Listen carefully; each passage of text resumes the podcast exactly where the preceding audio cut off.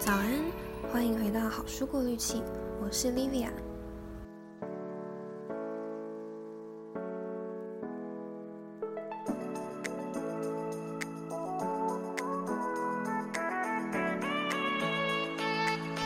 又到了今天的说书时间，今天要介绍的书叫《微复原力》（Micro Resilience）。这本书在台湾好像不是很红。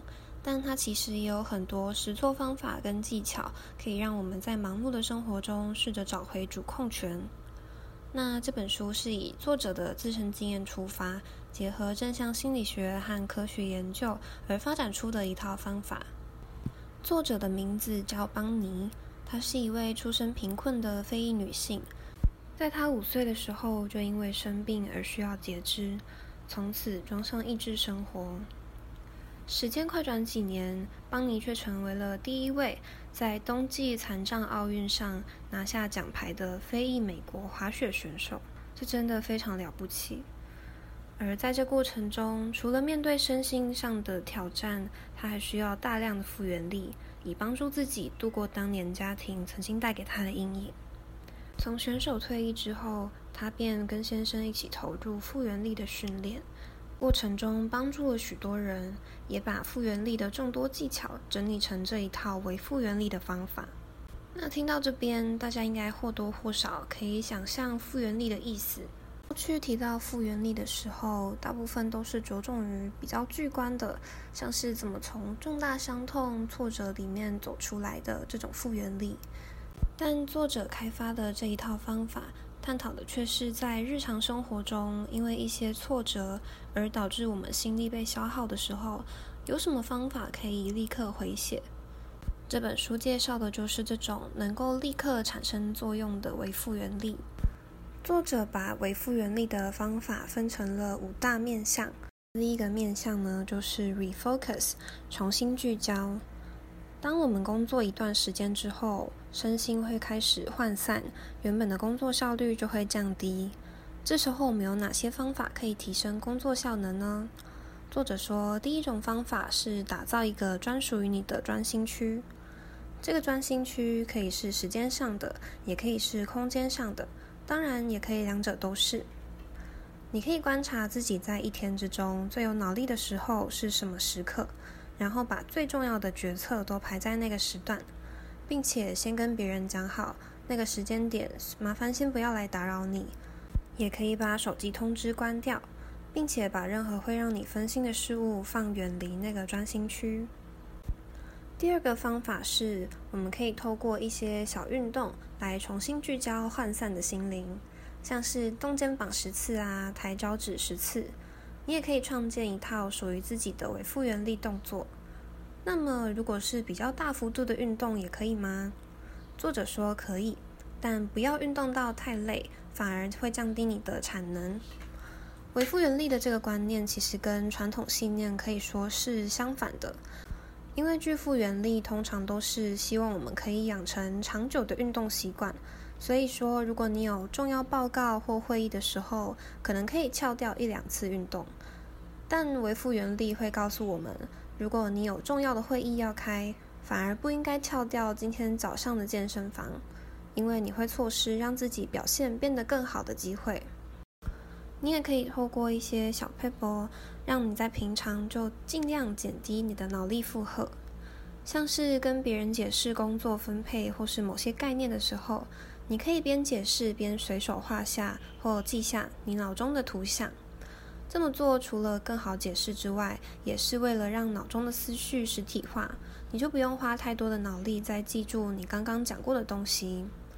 然后你也可以用手机把暂时需要记住的事情拍下来，或利用备忘录列下待办清单。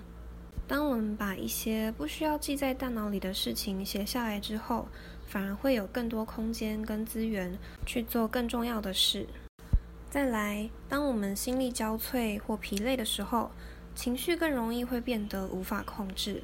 这时候，你可能就会陷入一种被情绪劫持的困境。比如说，你可能会因为一点小事就对家人发脾气。或因为团队中的其他成员犯了一点小错而感到异常的烦闷。这时候我们可以透过第二个为复原力面向，就是 reset，来重设你的原始警报。首先，在情绪快要发生的时候，我们可以试着练习把情绪说出口。比如，当你意识到自己快要爆发时，就对自己说：“我现在快要气爆了。”这个动作看起来虽然没什么，但其实光是把情绪说出口，就会让你产生一种抽离感，或者我会说是荒谬感。这个荒谬感呢，或是抽离感，可能会让我们意识到自己其实是有权利去选择不一样的情绪的。那找回情绪的主控权之后，你可以再试着把那个情绪改成一个正向的名字。比如，你可以对自己说：“我不是因为这个人而生气，我只是非常在乎手上的专案或是报告，想要把它做好。”不过，我觉得在认清情绪这一点，还有另一个需要训练的，就是我们对自己微小情绪的觉察能力。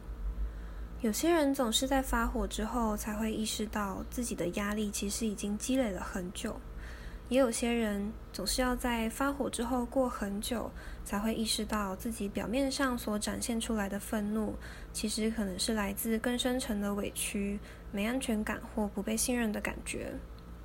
那我觉得现代人，包括我自己，对那些比较细微的情绪或想法的觉察能力，普遍都是不够的。所以我们可以借由练习去意识到自己那一些比较小的感受，来培养这种觉察能力，并且静下来问自己：我为什么会产生这样的感觉或这种情绪？毕竟有人说，把小问题解决，就不会有大问题。我觉得，如果我们平常花更多心思在注意自己和自己对话，那可能就比较不会产生这种被情绪劫持的困境。除此之外，作者也提到了其他种重设原始警报的方法，包括刻意休息。你可以在一天中固定的时间安排深呼吸或放松练习。如果你知道等一下要面临负能量很多的场合，像是要开很烦的会。那你还可以再多做几次深呼吸。另一个方法是利用感官复原法。你有没有觉得闻到某些气味的时候，会觉得特别的放松？像是薰衣草啊、肉桂、杏仁这种气味，是研究显示能让大部分人感到比较舒缓的。你可以在日常生活中寻找会让自己比较放松的气味，然后尽量把它们放在随手可得的地方，像是口香糖、花茶。护手霜这种小物，你也可以利用别种感官，像是耳朵，整理一份好心情歌单，可以用来调试你的心情。第三个面向是 reframe 转念，在生活被很多事项和烦恼填满的时候，我们很难一直保持正向的心态。但长期处于郁闷的状态，不只会让你的心理状态变差，也会让你做不好想做的事情。那要怎么让自己的心情变好，保持乐观呢？这里有几个小技巧，可以轻松的让你的思考转向。第一个方法是准备一个快乐箱，你可以把它想成急救箱，但是是用来急救你的情绪。快乐箱里面可以放各种会让你感到快乐的小东西，可能是朋友写给你的卡片，或是跟喜欢的人拍的照片，或某种能让你想到一个愉快回忆的代表物。或你也可以把这个箱子变成云端的，设一个快乐资料夹或快乐相簿。我自己就有一个放满疗愈动物或狗狗、猫猫迷音的相簿。那第二个找回正向心情的方法是翻牌法。你可以在一张空白的纸或卡片上写下自己目前遇到的困境或是难题，然后翻面写下跟这件事情相反的事。比如说，你可能会在正面写。我想要考研究所，可是太晚开始准备了。那翻面你就可以写：我想要考研究所，而且现在时间还很充裕。这时候你会发现一件很神奇的事，就是光是把你的困境用反面的话讲出来，我们的大脑就会像打开了某种神奇的开关一样，会开始去想：嘿，说不定现在真的还算充裕。或要是我试着让时间变得充裕，那会怎么样？那这个翻牌法呢，也很适合跟一群朋友一起玩，因为平常当你跟大家说你觉得现在开始准备研究所好像已经来不及了的时候，大家会给你安慰，但可能很少有人能提出什么解决方式。可是当你用正面的方式去诉说一个可能性的时候，大家反而会给你很多有创意的建议。比如说，他可能会叫你去听《好书过滤器》的第一集，跟你介绍超速学习这种方法，可以让你用更有效率也更有效的方式准备研究所。那最后一个保持乐观的方法是写感恩日记。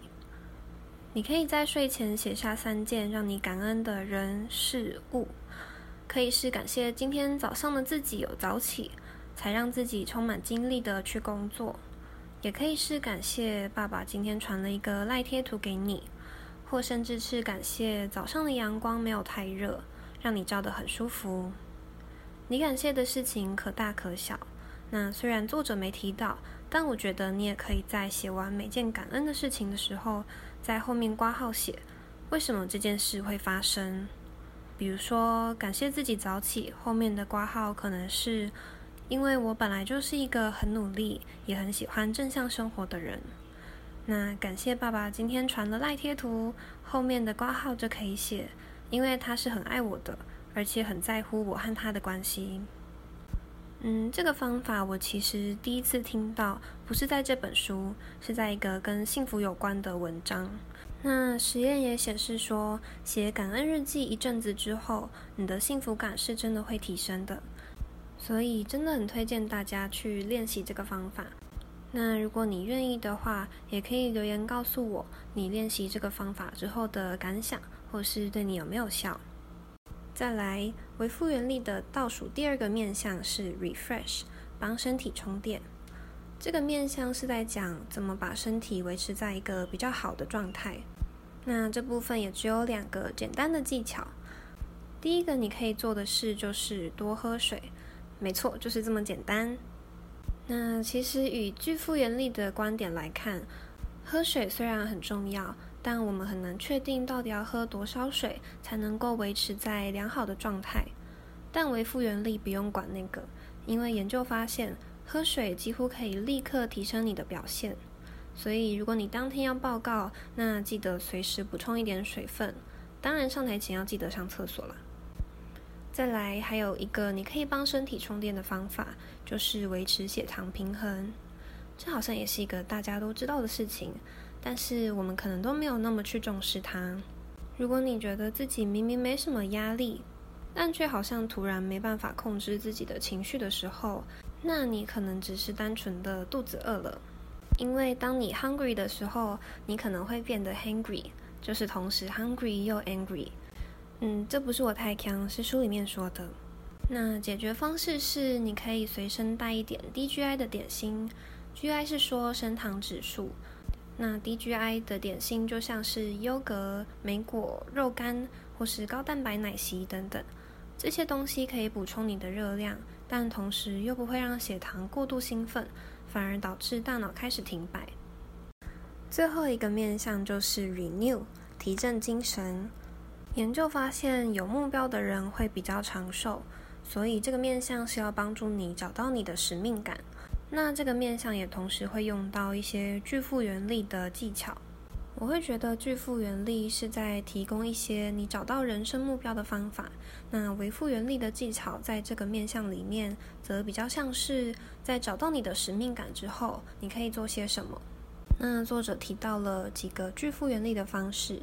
其中一个像是你可以列出在你的梦幻生活中，你想要拥有、想要实现的十五到二十件事情。全部列完之后呢，再从里面挑选出前五件你最想要做的事。就算其他东西都实现不了，你也希望那几件事情可以做到。那在这个过程中，你可能就会发现，对你而言真正重要的事是什么。那我觉得这个方法见仁见智，你可能不一定会得到结果，但就算只有一点迹象，你也可以稍微用一点维复原力的技巧。维复原力的技巧呢，教你把目标化为实体物，比如说你希望未来可以往音乐的路上迈进，那你就可以把手机荧幕换成激励你的音乐人或句子，或是把你的动机或目标写下来，贴在水壶上，或是你看得到的地方。那第二个为复原力的方法，则是试着创造心流。你可以观察自己在一周内的固定行程，并且把那些让你感到能量最高的时刻记录下来。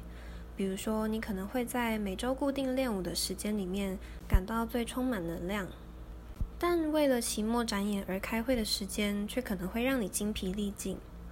如果这两件事都是有助于你达成自己的目标的话，那你就可以去想要怎么让开会的时间更加接近心流的状态。比如说，你可能可以删去一些会产生负能量的会议流程，或想办法将一些比较有趣的讨论进去。不过，如果你发现这件事其实没有助于你达成目标的话，或它对你没有意义，那你可能就要考虑把它从行事历上面删掉，或找到一个替代方式。那这就是微复原力的五个面向啦。嗯，我自己比较有感的其实是前面三个面向，所以后面两个面向呢，我其实没有很大的感受，但也许也有人可以从那边获得一点东西。嗯，不知道大家会比较喜欢这种重点式的整理，还是觉得其实没差？我也可以分享那些比较重要，我觉得比较重要的东西。那如果你有回馈的话，麻烦留言告诉我。今天的重点整理我会放在好书过滤器的网站上，那你可以点详细资讯去看。最后呢，我真的非常非常谢谢你可以陪我到这里。我也希望你可以从这个音频里带走任何一点东西。那今天节目就这样啦，祝你有个美好的一天，拜拜。